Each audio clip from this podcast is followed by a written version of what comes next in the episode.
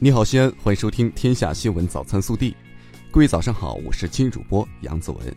今天是二零一九年三月二十一号，星期四。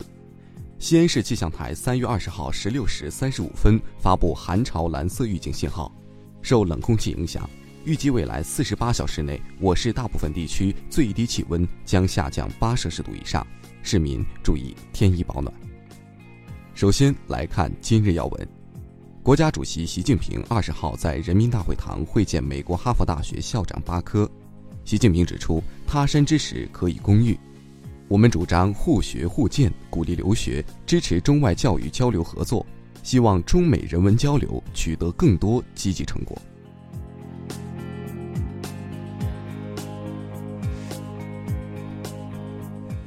本地新闻。二十号，省新闻办公室举办第四届丝绸之路国际博览会暨中国东西部合作与投资贸易洽谈会新闻发布会。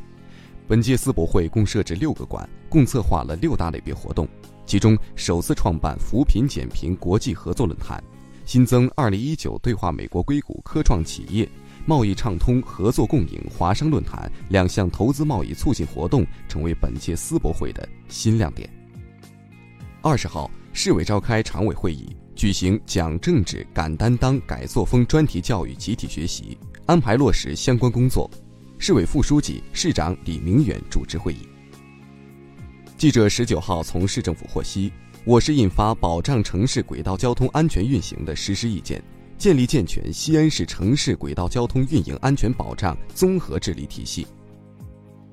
近日，西安市工业企业旧厂区改造利用实施办法印发。办法明确，城市建成区内的老旧工业企业，按照搬迁改造、退二转三、总部建设和改造提升四类进行改造利用。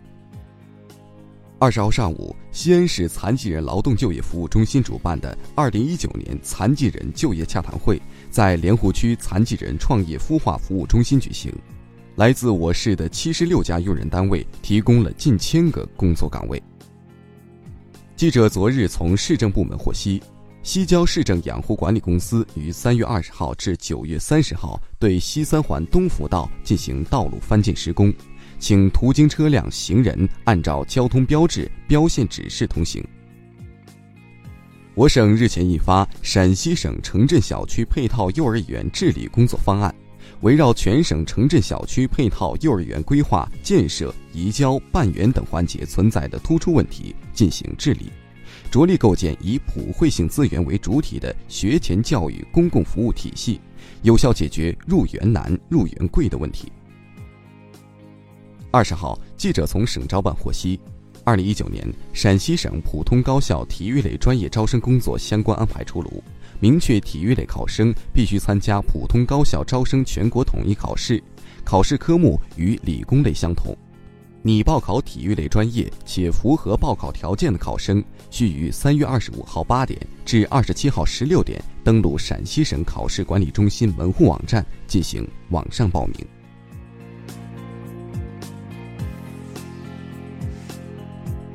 暖新闻：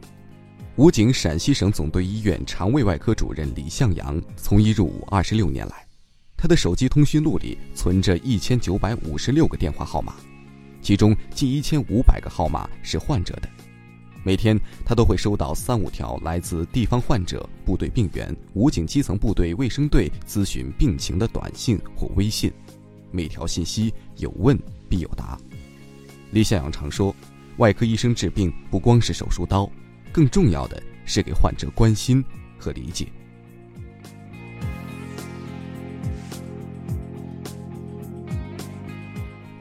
国内新闻，近日，经中共中央批准，十九届中央第三轮巡视将对三个中央单位和四十二家中管企业开展常规巡视。日前，人社部、财政部下发通知。明确，从二零一九年一月一号起，为二零一八年底前已按规定办理退休手续并按月领取基本养老金的企业和机关事业单位退休人员提高基本养老金水平，总体调整水平为二零一八年退休人员月人均基本养老金的百分之五左右。国家卫健委日前发布进一步改善医疗服务行动计划重点工作方案。提出包括科学建立预约诊疗制度等十项具体任务，要求各地医疗机构要合理安排预约放号时间，避免深夜放号、凌晨放号等情况。国家市场监管总局、工业和信息化部、公安部近日联合发布关于加强电动自行车国家标准实施监督的意见，进一步规范电动自行车生产、销售和使用管理。电动自行车新强制性国家标准将于二零一九年四月十五号起实施。三月十二号上午，南部战区海军航空兵一架战机在训练中失事，飞行员任永涛、年金鑫不幸牺牲。近日，南部战区海军航空兵批准任永涛、年金鑫同志为烈士。据湖北省纪委监委二十号通报，经湖北省纪委监委纪律审查和监察调查，并报请湖北省委批准，武汉市人民检察院原党组书记、检察长孙光俊因严重违纪违法被开除党籍和公职，其涉嫌犯罪问题被移送检察机关依法审查，提起公诉。黑龙江省牡丹江市草原毁林私建事件被媒体报道后，引起广泛关注。二十号，黑龙江省林业和草原局等九个省直部门组成的联合督查组到达牡丹江市开展督查工作。牡丹江市专项调查组已全面进驻草原，草原负责人曹某正在接受调查组调查。日前，江苏宿迁市一小学二年级学生家长称。因在课堂上吵闹，一老师竟要求全班学生起立自扇耳光。二十号，宿豫区教育局公布处罚通报，涉事老师行政记过处分，停职待岗，校长做书面检讨。近日，云南镇雄警方发布的通缉令使用嫌疑人童年照片引发关注，网友戏称此为史上最嫩通缉照。二十号，镇雄县公安局发布致歉信表示。因无法找到部分犯罪嫌疑人外逃时及近期照片，便在公告中使用了其小时候的照片，对自身工作的不严谨向广大网友真诚致歉。